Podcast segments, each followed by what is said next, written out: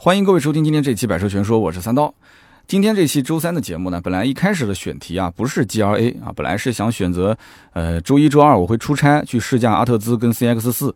那么很多人看到我的微博也知道啊，这次试驾呢两天的行程，那么试的也是比较的彻底啊。厂家呢也是针对了网上比较热议的一些话题，比方说阿特兹的异响的问题做了一些解释。那么呢，我本来想做一期节目，就把这些内容啊直接跟大家做一个分享。但是在星期天的时候啊，我是周一出差的，星期天突然之间收到了一条短信，哎，后来就发现星期三的节目的选题啊开始有了，是什么样一个选题呢？就是聊 G R A，。有人讲说这个 G R A。怎么跟你的短信有关系呢？啊，是因为我当时收到这条短信呢，是提示我有一份文件啊，快递到了我家。打开文件之后，发现这个文件袋里面装的是什么呢？是奔驰的召回通知。哎，我当时就心想了，我这奔驰都已经过保都两年了啊，一五年买的车子，一八年过保。我当时觉得这这还挺照顾我们这些老车主的啊，就已经过保了，还让我召回。然后呢，我的车之前已经召回过一次了，就是前避震，对吧？那么。也没有多长时间，也就是前几个月去保养的时候，把前避震给换了。那么我曾经做节目也跟大家聊过，这个奔驰的避震器非常的贵啊，前避震器六千左右一个。啊，两个避震器一万多块钱，那么这次召回什么呢？一开始我以为啊，我说我发了一条微博，对吧？当时召回前避震器的时候，查出来我的后避震器漏油，是不是厂家看到了我的微博，哎，开始又召回了后避震器？那我不是又省了一些钱了吗？因为后避震器也很贵啊，一支避震器要四千多块钱。结果呢，我一看这个召回通知书，我才发现啊，它召回的是什么呢？是高压燃油棒。这个位置啊，它跟那个油管的这个位置会有渗油的可能，那么召回的是这个问题，跟避震器是无关的。啊。我的心呢又凉了半截啊。这车子本身问题就很多啊，本身这个发动机其实也是有这种硬伤的。我当时就在想，这将来不要发动机也出问题，呸呸呸啊！这个就当做我没说。所以呢，我看了一下它的启动召回的日期是今年的十二月十八号开始，也就是说现在你回到 4S 店，它也没有给你召回。就是说他没有准备好这些相关的配件，那么得等到今年的年底啊。如果是需要保养的话，你可以跟着保养一起去做。我的车子呢，就是正好是明年的六月份要再做一次这个保养，所以我就准备等明年把车开开回厂，然后跟保养一起啊，连同召回把它给做了。那么好在我明年的这个保养也是免费的啊。如果不是免费的，我肯定就不去了，我就直接开过去召回了，我就不在那边做保养了。所以我在想啊，这厂家就是不停的给我们这些老车主召回，这难道是奔驰邀请老车主回厂保养的一种新的营销的手段？啊，但是这样做的话，代价也太高了吧，是吧？所以呢，我就在想，哎，反正也这个奔驰让我又爱又恨啊，这么一个品牌，那能不能周三我们就聊一聊啊？这一次成都车展上展示的全新奔驰 G L A，好好的说一说这个车，我到底是怎么想的？因为在我们的听友当中呢，也有很多的人关心这款车，因为毕竟 G L A 这个价位，对吧？三十万上下的这样一个预算，也是现在当下可以讲很多家庭啊，就是换车之后的一个比较主流的预算的区间，二十五万到三十万上下嘛。那么我知道有些同学也关心奔驰这一次新上的 C R A，但是不要着急啊，C R A 这个车子呢，我们后期再聊。那么这个车对于奔驰来讲，它卖的好不好？其实我觉得啊，呃，无足轻重啊。本身这车是原装进口的，进口车在奔驰的整个销量体系当中就是一个很小的比例。那么 G R A 作为一个国产车，这才是奔驰的一个重头戏。这个车肯定后期是要跑量的。那么这次成都车展呢，这个奔驰又神神秘秘的公布了只有 G R A 两百这一款车的售价三十万三千八。那么很多人一看到这个价格，心也是凉了半截，说我本来指望是三十万落地啊买一个 G R A 的，结果呢三十万三千八这个价格有点贵了。啊，但是很多人也能理解，因为以前老款的 G R A，它其实高配车型也要划到三十多万啊，三十一万多，它只有在低配的这个车型上，它才是一个二十多万的车型，再加上终端的优惠幅度也比较大，所以呢，可能一个二十六七万就落地了，对吧？但是根据我之前得到的消息，其实 G R A 本身它也有低配啊，它会有 G R A 幺八零，那么也有 G R A 两百，甚至还有 G R A 两百的四驱版本。这次公布的只是一个 G R A 两百的两驱版。那么也就是说，它三十万三千八这个价格还不是 G R A 的顶配，它将来的四驱，我个人分析应该是要再贵个一万多块钱。所以不出意外的话，它的四驱版定价应该是在三十一万多一点啊，三十一万五左右。那么低配的 G R A 幺八零，我个人判断它的定价应该是在二十七到二十九万上下。那么剩下来就是看终端的经销商优惠到底有多少了，对吧？那么很多人啊，如果是了解过三十万区间的豪华品牌 SUV，那我相信对三个车啊，应该讲都非常了解。一个就是奔驰的 GLA，一个是宝马 X1，一个是奥迪 Q3。那么这三个车呢，你要是回看它的历史，在市场上的表现，我们其实可以很明显的看到，宝马 X1 它的销量一直都是最好的。在二零一二年的时候，当时还没有这个 GLA，也没有奥迪的 Q3，宝马当时有进口版的 X1，当时还是后驱，对吧？操控是没话讲，但是空间比较小，定价也相对会贵一些。那个时候一年的销量也就是大概在一万多台、两万多台，然后慢慢陆陆续续开始国产之后，销量基本上就开始到了四万多啊一年，再到后来二零一七年销量开始暴增啊，到了大概九万多台一年，就是一个月销量几乎就是一万了。那么到了二零一八年、二零一九年，销量基本上都是一年九万多台。而这个奥迪的 Q3 呢，它是二零一四年是以国产的形式，当时就在国内销售。一四年的时候，我还在这个 4S 店上班呢，啊，奥迪 4S 店。我的姐姐，我的表姐，也就是在一四年的时候，我快离职的时候，提了一台奥迪 Q3。这是一四年啊，当时 Q3 卖的非常好啊，当时整个的销量差不多应该能有八万多台。那么到了一五年，奥迪 Q3 的销量下滑非常严重啊。之前刚上市的时候，一年能卖八万多，一五年反而只卖到了六万多台。那为什么会下滑呢？我觉得几个主要的原因啊。我觉得其中最根本的就是奔驰的整个产品体系啊，产品力开始提升的非常明显。其中最核心的就是奔驰的 GLA，就是一五年上市的。奔驰的 GLA 一上市的销量就超过了宝马 X1 啊，全年销量四万两千多台。当时 X1 的销量四万一千多台，但是呢，跟 Q3 比稍微还差一点。Q3 刚刚讲了一五年虽然说下滑，但是也有六万多台。所以说 GLA 刚上市的时候还是非常受欢迎的，因为这是一个奔驰最入门级别的一个 SUV 轿车。啊，三十万上下就可以开回家，对不对？再加上当时奔驰整个产品体系，你想我就是二零一五年换的一个奔驰 C，奔驰 C 在那个时候是非常非常抢手的，所以它其实也是带动了 GLA 的一个销量。那么之后呢，这个 GLA 的销量一直也是往上飙啊，到了二零一六年六万六千多台，那么到了二零一七年啊七万多台。那么之后，从一八年开始，GLA 就不行了啊，因为这个车子呢，时间久了之后，大家就会发现啊，叉一也开始更新换代了，Q 三也开始更新换代了，但是 GLA 始终还是一个老样子。那么它的竞品，比方说宝马的叉一、奥迪的 Q 三，都开始陆陆续续换代了。所以到了二零一九年，整个的 GLA 的销量就是一个腰斩，也就是卖了三万多台。而且这个三万多台的销量还是基于终端的大幅优惠啊，起步就是四万多块钱、五万块钱这样一个优惠幅度，才撑出了这样的一个销量。那么再到今年二零二零年，GLA 几乎就是一个停产的状态，来问的人就不是很多了，经销商手上也没什么货，所以 GLA 到了二零二零年最后这一批尾货，其实卖的价格还没有以前优惠的多，它开始慢慢的往回收了，因为你想买。也就那么一批货，对吧？要不你就等新款，新款还不知道什么时候能上。那么直到这次的成都车展啊，中国老百姓才看到了 GLA 到底长什么样。那么之前网上其实也有一些照片，因为国外它是先行发布的，但是中国消费者呢，其实就有这样一个特性，就像吃烤鸭啊，你跟我形容说这个烤鸭皮脆肉嫩，怎么怎么香，其实我是不关心的，我是要等你上了一盘，或者你先夹个两筷子，让我先尝到嘴里面，让我能看得见摸得着，尝到嘴里，我才能去。决定是不是要买你这个车，所以今年这车展示之后呢，哎，整体的反响还是挺好的。那么首先说一说啊，这个 G R A 到底新款有哪些变化？那么这个车可以讲是从里到外都是变了个底朝天。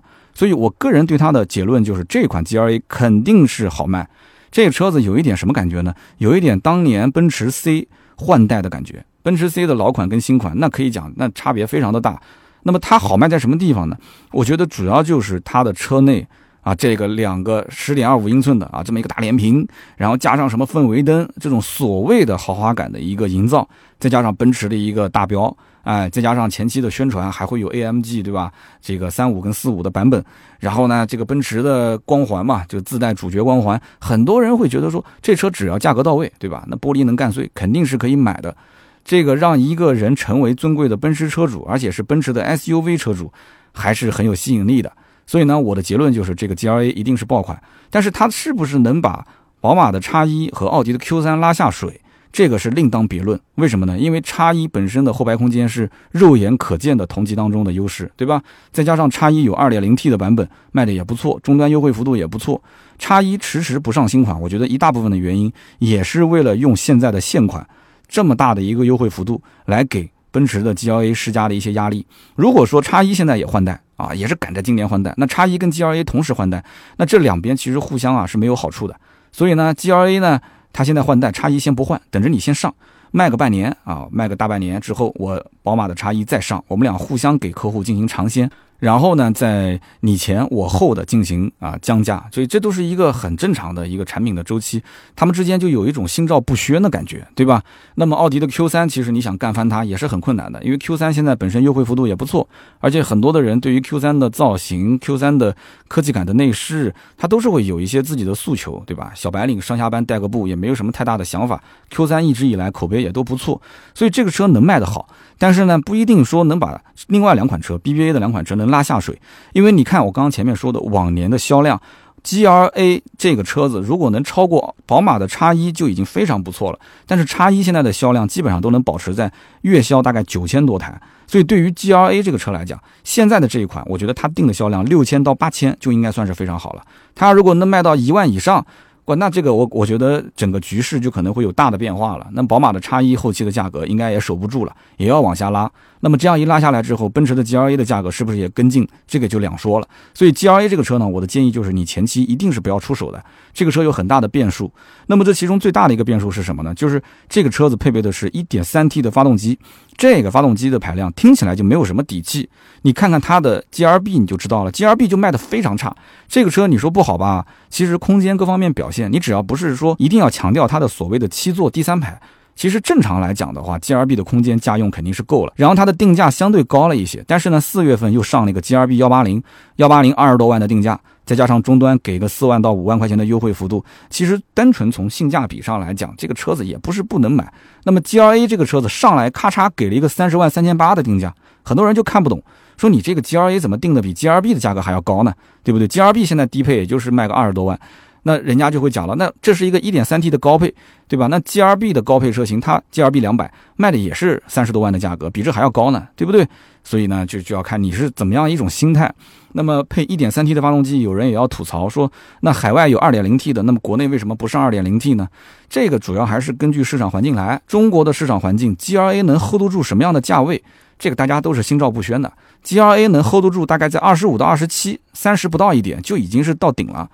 啊，你如果说你想想让三十多万、三十五万以内的预算的车主去买 G L A，这是非常非常困难的。啊！你再说给他一个二点零 T 又有什么意义呢？对吧？你当年一个一点六 T，很多人都觉得说，哎，这动力还可以，挺好的。你给他个一点三 T，我觉得有些人慢慢也就习惯了，是吧？你虽然说心里面有点不爽，但是你天天开出去想着那个奔驰大标，哎，你这一个标能值十五万嘛？所以呢，很多人就觉得说没关系，忍一忍，对吧？就是很多中国消费者不就是这样嘛，对吧？就被培养嘛，被教育嘛，逆来顺受嘛。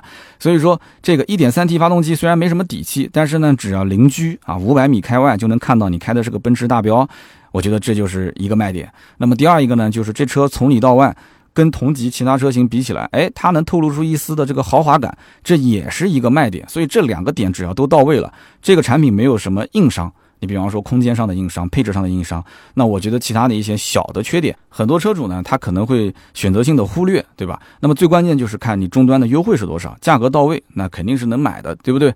那么以前的老款的 G R A，也就是第一代，看着呢有点小气，那个车子呢更像是一个两厢车，一个小的跨界两厢车。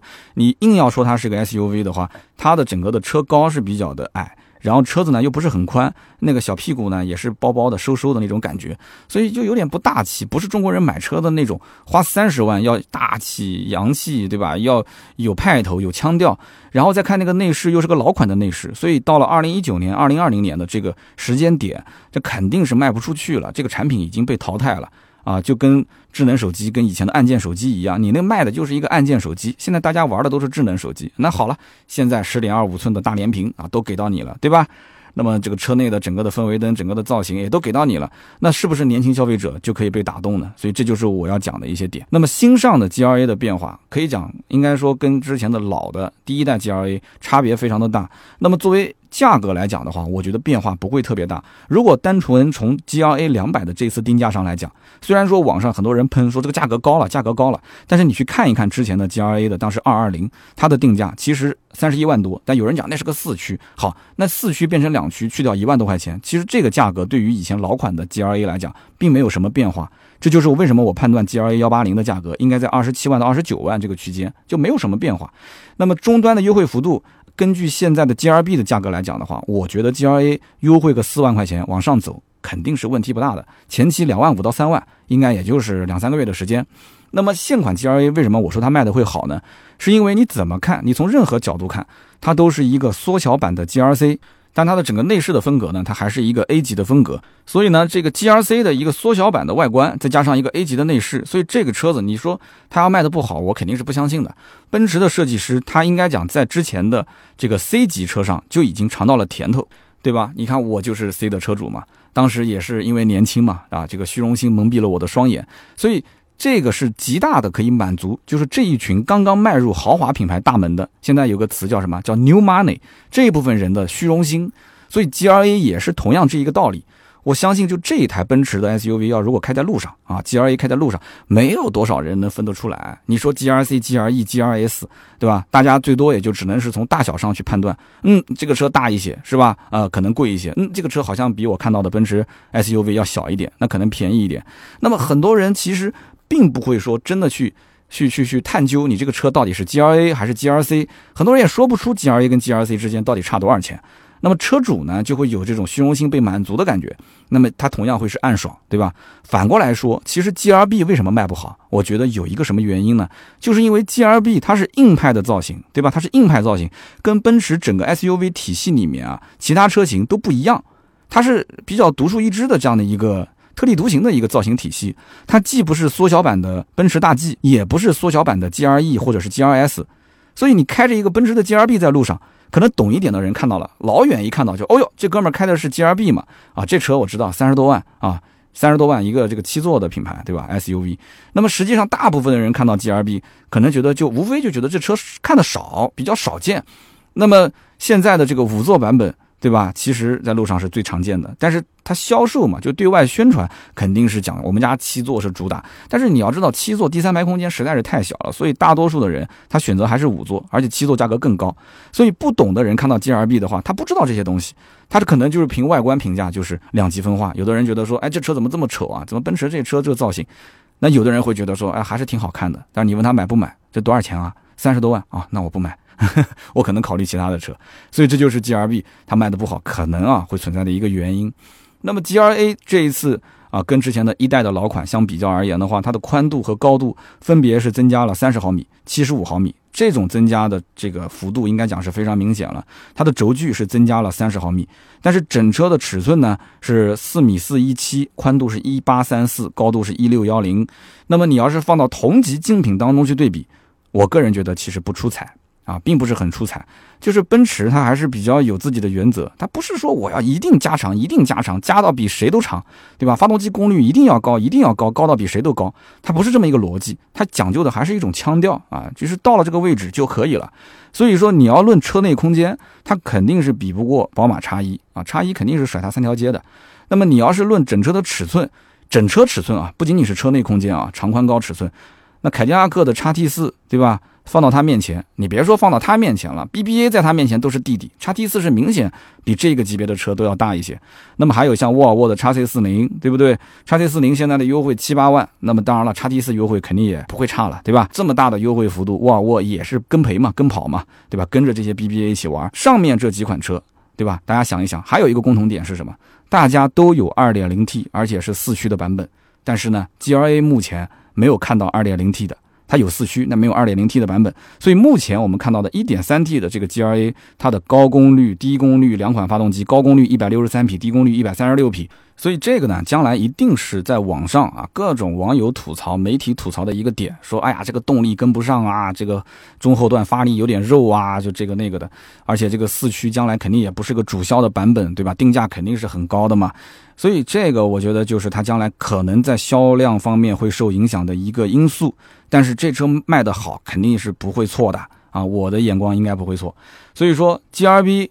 这一个产品现在跟他的哥哥 G R B 两个人一起作为互补打天下，厂家的想法可能就是我 G R B 那就没有四驱了，对吧？G R B 主打的就是空间实用性，那么 G R A 呢，我给你一些操控啊，我给你一些四驱，我两边呢互补在一起来玩，在配置方面你会发现，其实 G R B 给的配置还是缩手缩脚的。但是，一方面呢，是碍于这个 G R B 的定位啊，它可能价格要定的稍微高一点；另外一方面呢，定的价格高一点，也是可以给 G R A 有一个上探的一个空间。所以说，每个人都很清楚，这个 G R A 上市之后啊，肯定是要跑量的。但是前期呢，按照奔驰这个调性，基本上也是原价来卖，对吧？现在大家如果到 4S 店去问 G R A 新款这个三十万三千八什么价格卖，肯定是原价。我估计两三个月之内，也就是调个一万到一万五吧，或者送点装潢什么的啊，了不得了。到后面的话，到了一个时间点，等它整个的车系开始上来了，G R A 的幺八零版本陆陆续续补充上来之后，这个价格三万起步肯定是没有问题的。那么目前的 G R B 的优惠是在四万多。那么目前这个行情来看的话，四万到五万。我觉得还有往下滑的这个趋势。那么基于这样一个背景之下，G L A 上市之后啊，我说三万的优惠都可能比较保守了，可能前期会挺一段时间，但是它正常行情肯定就在三万的优惠起步，到后面四万优惠起步。你想要不然的话，G L A 跟 G R B 之间的差价它拉不开啊，对不对？G R B 都已经拉到了这么低的价位了，那你 G L A 高配的价格。其实你买个高功率的版本，你可以买到 G R B 的一个低功率版本幺八零，但有什么差别呢？那无非就是外观的差别，对吧？配置上有一些差别。那么有些人会认为说，那我得到的是更大的空间，更实用，对不对？那么有些人可能还是要坚持买 G R A，那你就等一等吧。所以这个级别的竞争车型的格局，我觉得也蛮诡异的啊。为什么要用诡异这个词呢？是因为按道理讲，G R A 应该是跟叉一 Q 三是直接做一个这个对标的，对吧？竞品。但是呢，G R A 你会发现上面有个哥哥 G R B，然后宝马的叉一呢下面还有一个弟弟叉二，奥迪的 Q 三呢还出了一个这个轿跑版。所以这个一下子就乱了嘛，就到底谁是对标谁的？有些人也说不清。G R A 最直接的竞品应该就是叉一，但是想一想又不对，G R B 的气质应该是更符合跟叉一竞争的，对不对？那么 G R A 按道理讲应该对标的是宝马的叉二，可是叉二呢是主打操控跟可玩性的，叉二的内部空间很明显是不及这个奔驰的 G R A 的，就是新款啊。那么 G R A 明显跟叉二的客户群体也不是一个群体，对吧？G R A 相对来讲还是要带着一些家用，对空间有一点需求。叉二的客户基本上对空间没有什么需求。那么 G R A 是不是要对标 Q 三呢？那你会发现 Q 三的确跟它一直以来都是一个竞争车型，但是 Q 三出了个轿跑版，产品线一下就丰富了起来，对不对？那么 G R A 如果是跟 Q 三的轿跑竞争，那么 Q 三的正正常的普通版是跟 G R B 去竞争，那么之间的这个格局又变了，是吧？所以三十万预算去买豪华品牌 SUV 的客户，现在这个阶段我会觉得可能会很纠结啊。那么如果说你说我就是冲着奔驰的标去买的，我一点都不纠结，我就买个奔驰。那么在 G R A 跟 G R B 当中，我估计你也会产生困扰，对吧？我刚刚前面也说了，三十万的预算你可以买到一点三 T 高功率版的 G R A，对吧？动力更好，配置更高。甚至呢，可能你还能买到个四驱版，优惠幅度如果到位的话。但是如果换成一个 G R B，你也能买到 G R B，你可以买到一点三 T 的低功率版本幺八零嘛，空间更大，甚至你还可以买到一个七座版本啊。有人讲这个七座吧，那偶尔也能应应急，对吧？那这个得有啊，对吧？你可以不用，但得有啊。如果说你要是不迷恋奔驰，那么叉一的后排肯定是实实在在的，空间很大，而且目前这个产品呢是在一个末期的阶段，那优惠幅度也很大啊，动辄六七万的一个优惠，七万多的优惠，那么很多人觉得价格给力嘛，那这个车子对吧，那就自然给力了嘛。二点零 T 的四驱版本，顶配版本啊，落地也就在二十九万上下。那么奥迪的 Q 三，很多人也都知道，外观内饰看起来都很顺眼，很精神啊，两块屏整的也是有模有样的啊，什么虚拟座舱啊，然后折扣。虽然说没有叉一那么给力，但是买一个 1.4T 的顶配的奥迪 Q3，听好了，是顶配 Q3 啊，落地也就是二十六万上下，平时带个步啊也没什么问题，对吧？很多的小白领啊，平时上下班开个 Q3，他也能接受。那么另外就是我刚刚前面提到的凯迪拉克的叉 T 四啊，沃尔沃的叉 C 四零啊，这种我是讲啊，是属于叫陪跑车型。陪跑车型，有人说是二线豪华品牌，那他自己肯定不承认了嘛？豪华就豪华，不分什么一二线。对吧？只有差异，没有差距。哎，我们之前聊过这个话题啊。所以呢，你只要有人说我就是看这两款车有眼缘啊，我排除了 BBA，我就看上了这两款车某一个亮点，其他的车上是没有的。再加上它的折扣力度又那么大，无法拒绝的折扣，哎，OK 啊。有的人愿意，对吧？就开始用人民币投票嘛，就把这两款车纳入囊中。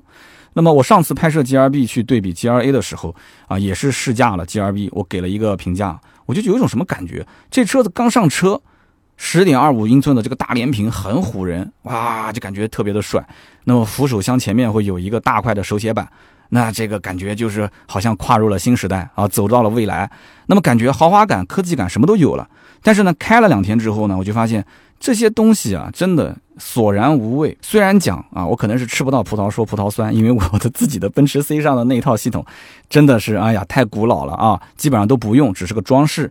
那么奔驰 GLB 我是什么感觉？就是整体的装修它其实并不是很豪华，它只是一眼看上去很豪华，就好像一套房子，你一进门，哇，高档的指纹锁，完了之后推开门之后，客厅一个很显眼的一百二十寸的液晶电视。但是你真正住在这个家里面，你会发现这个家里面很多的硬装啊，其实还是比较廉价的啊，做工啊用料都很一般。那么结果你发现用时间久了，指纹锁可能还失灵啊，一百二十寸的大的液晶电视，你一年也开不了几次啊，你更多的是玩手机玩 Pad 对吧？那就悲剧了。那么奔驰的 G R A 的内饰呢，它是接近于国产 A 级对吧？那么基本上就照搬过来的嘛。那么实际上现款奔驰的内饰都是大同小异，都是一个大连屏，然后加上一个 M B U X 的系统。那么这可以保住奔驰现有的这个豪华的调性。那么这套系统呢，我也是玩过很多次了啊。那么一直到最新的奔驰的那个 E Q C 啊，电动车上面也是用这样一套系统。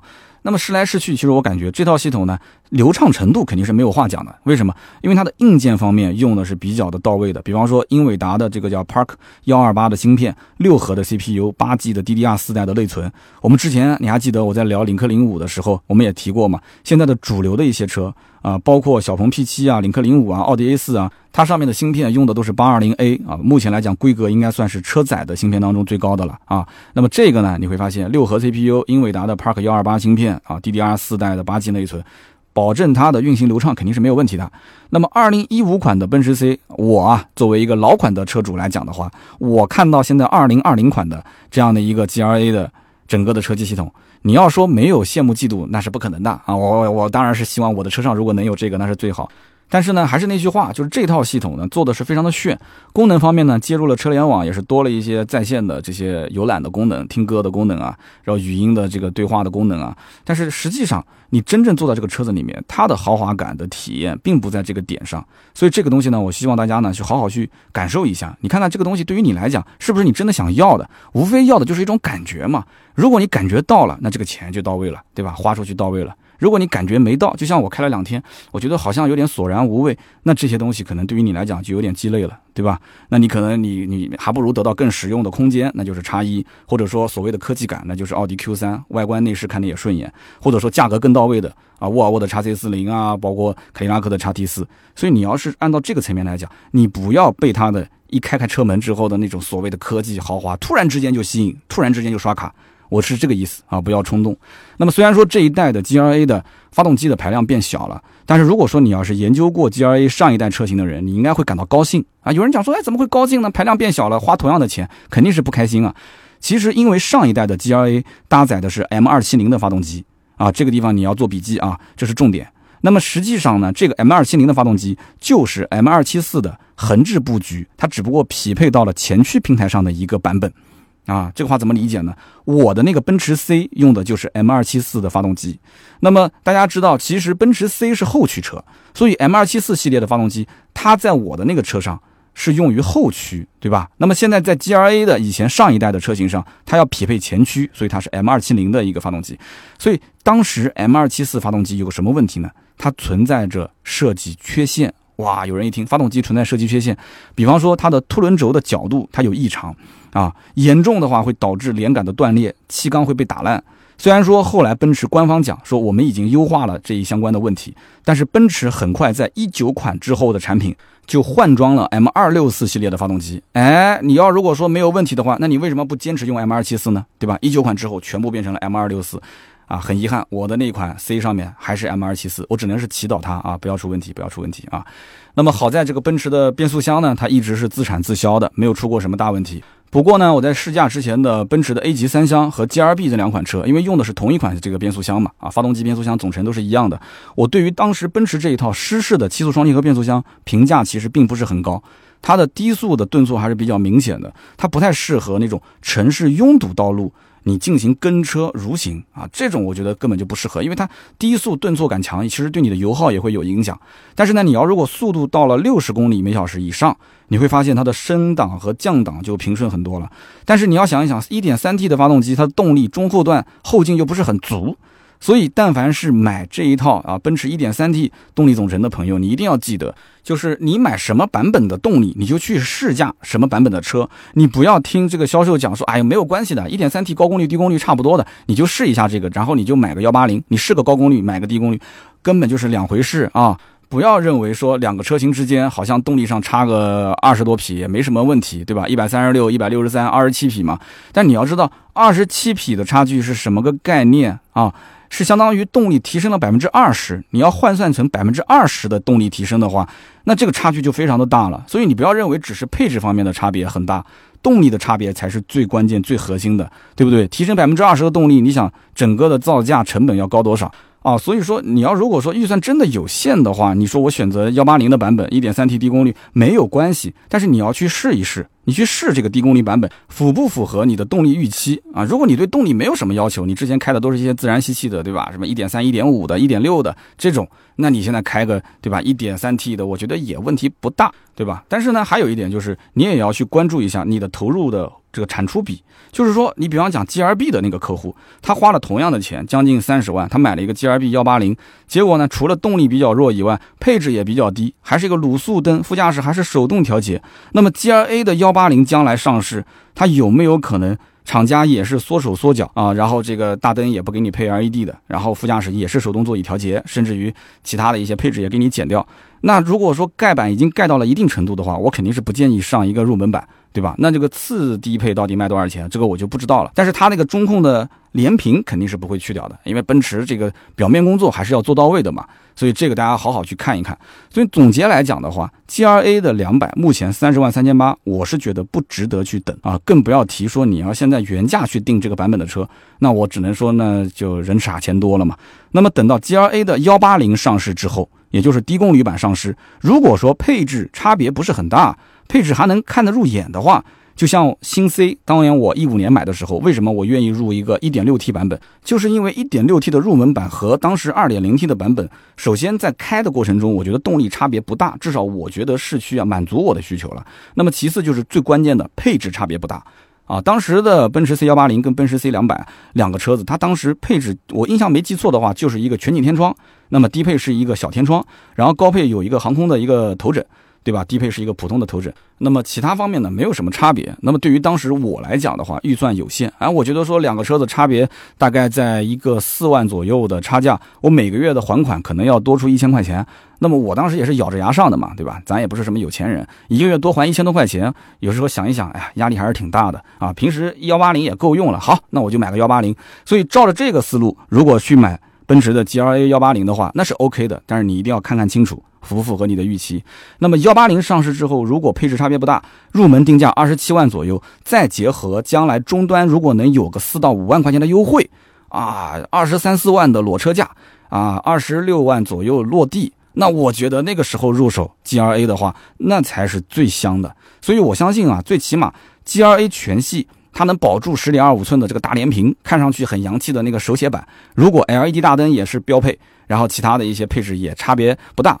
你加上它现在的车内所谓的什么做工啊、材质啊这些东西，不要有太高的要求，毕竟不是一辆奔驰 S，不是一辆奔驰 E，对吧？你只要说，哎，给人感觉还还可以，没问题，对吧？只要不要在外观上能让别人能一眼就区分出是什么低配车主、高配车主，这个人买的是盖板，那个人买的是顶配，那我觉得这个车子开出去满足一部分人虚荣心是没有问题的。销量其实对于你满足虚荣心这个程度啊是成正比的，对，至少对奔驰来讲肯定是这样的。那么好。这个车子开出去还容易被人认出是一个。奔驰 G R C 啊，人给认错了。那么 G R A，你说他想不火，那是很难的嘛。所以幺八零肯定是卖的最好的版本。那么买回去的同学，将来当然我是不建议了啊。有些人可能抠个标，对吧？啊，我的那个 C 我是没有抠，我的幺八零的尾标一直都在。很多人可能要讲，那三刀你是真没抠假没抠？我真没抠啊！哎，这该死的虚荣心啊！就是说为什么不抠？很简单，刚开始买回来的时候呢，我也是有一点冲动啊。我在想是不是应该把它给去掉，对吧？但是开了个半年之后呢，我就发现。除了你自己在意这个以外，没有人在意你车屁股后面到底那几个中文、英文是什么意思，没有人在意啊。好的，那么以上就是今天这期节目的所有的内容，感谢大家的收听和陪伴。关于奔驰，真的我是受伤收的是比较深的啊。这两天天窗又漏水了，我的天窗漏水是一年一次，真的是比那个什么来的都准时。那么今年的过年前，我是通过一次天窗，我当时觉得我通天窗也算是比较及时了，我还提前去通天窗了。但是呢，结果不知道怎么回，这两天南京的雨下的比较的多，又漏水了。昨天一开到路上，哗啦啦哗啦啦，听到那个顶棚上面的声音。那么过几天又要去做一个疏通天窗的这样一个工作。那么避震器漏油的问题到今天还是存在。那么现在又来了一个召回啊，我是很不开心。所以说听完今天这期节目啊，如果你还是忍不住想要入坑的朋友，我只能说一句：买就买吧，一定要等优惠。为什么呢？因为你省下来的钱后面还有很多地方要用呢。关于全新的奔驰 G R A，今天我就分享了这么多自己的观点。这款车呢，我不知道大家有没有就是很深度的去关注过啊？如果有，也希望在我们节目下方留言互动啊，说一说自己的看法。留言互动是对我最大的支持。我也会在每一期节目的下方抽取三位，赠送价值一百六十八元的芥末绿燃油添加剂一瓶。好了，那么下面呢是关于上期节目的留言互动。上期节目呢，咱们是聊了一个关于成都车展的一个题外话啊，聊到了一个在成都当地做老爷车的三和集团。那么很多人说，哎，我知道，我知道，也补充了很多一些留言。那么也有一些朋友说，哎呀，这个我不喜欢听老爷车，这个呢，我之前也是预料之中的啊。但是有很多朋友也是提醒了我，你比方说这一位叫做年少轻狂醉情深哈，他说三刀啊，你知道这一次没有去成都车展，你损失了多少抖音的流量吗？这一波各大博主不知道吸引了多少粉丝，太可惜了啊。其实呢，你要说可惜，确实也可惜。为什么呢？因为前两天秋晨同学到我这里来录音的时候跟我讲，他说就这一波成都车展，他涨了十几万的粉丝。为什么呢？其实很有意思，是因为当时媒体日的那一天，很多的一些这个大 V 啊，他们互相之间在串场。就是呃，你拍拍我见到你的这个画面，我拍拍你见到我的画面，互相之间，然后搞一点小的，就像故事情节一样的。所以很多人是没有针对车子去拍。结果呢，哎，秋晨同学当时在抖音上就是短平快，这里拍拍完之后，立马让人去剪，剪完立马就传，因为小视频剪的也很快。然后上传的话，只要用手机或者用电脑，只要用一个热点，马上就能传。所以当时就整个的秋晨视频就刷屏了。哎呀，这特别有意思。这一次呢，没有去成都车展，确实有点可惜，但没关系啊，后面还会有呢。包括什么北京车展，也可能会在九月份，对吧？有可能会开，还有十一月份的广州车展。不要着急啊，这个本身就是一个长跑，它不是短跑。那么下面这一位呢，叫做 L Y J 向前冲。他说：“三刀啊，你没有来成都，有点遗憾啊。说这两天我上网看了一下，很多的媒体都去成都车展了，我准备下一周也抽个时间去看一看。”他说：“这几年成都啊，应该说发展势头很不错，以后的成都车展的地位应该会越来越高。”另外呢，他又补充了一点，他说：“你提到这个三河老爷车的位置啊，在机场路，其实机场路并不偏，它应该是属于中心城区。十年前算是偏的，但是现在不算偏。”好的，谢谢，非常感谢你补充了一下。那么还有一位呢，叫做四阳王书记啊，为什么要读这条留言呢？他非常的短，他的留言叫做：“不管怎么说，我要点赞留个言。”就是通过这一条留言的入选呢，我想鼓励大家啊，可以多多留言，哪怕可能将来你留一个说啊，朕已阅，退下吧，三刀，嗯。多多努力啊，加油！其实这样的话，这种留言我觉得也有必要在我们节目当中啊。呃，就是不定期的输送一部分，让大家呢觉得说，哎，我们的其实互动啊，不仅仅是互动，其实也是给大家多一个中奖的一个渠道。好的，那么以上呢就是今天节目所有的内容，感谢大家的收听和陪伴。那么后面呢，我们几个相关的选题，我一直在筹备当中啊，包括阿特兹的选题，还有就是恩诺马斯克的这样一个选题。那么也希望大家如果说有什么好的一些内容和素材方向的话，可以通过盾牌发给我，也可以发到我的邮箱啊，我的邮箱是四幺八幺五零五零五啊。其实我在节目当中可以跟大家讲，你要如果想最快的联系到我，跟我说一些你的故事、你的心里话，你也可以通过邮箱发给我，就是比较长的一些文字，你可以发邮件给我，四幺八幺五零五零五 @qq.com。那么有什么寻车的问题的话，你可以联系盾牌，那么盾牌会给你一个随机码啊。那通过随机码的话，那我这里可以提供一个一对一的一个咨询服务。那么另外就是想加入我们的微信群，或者说是有新车、二手车的一些价格咨询，都可以加盾牌的微信四六四幺五二五四。好的，那么今天这期节目呢就到这里，我们下一期接着聊，拜拜。Bye.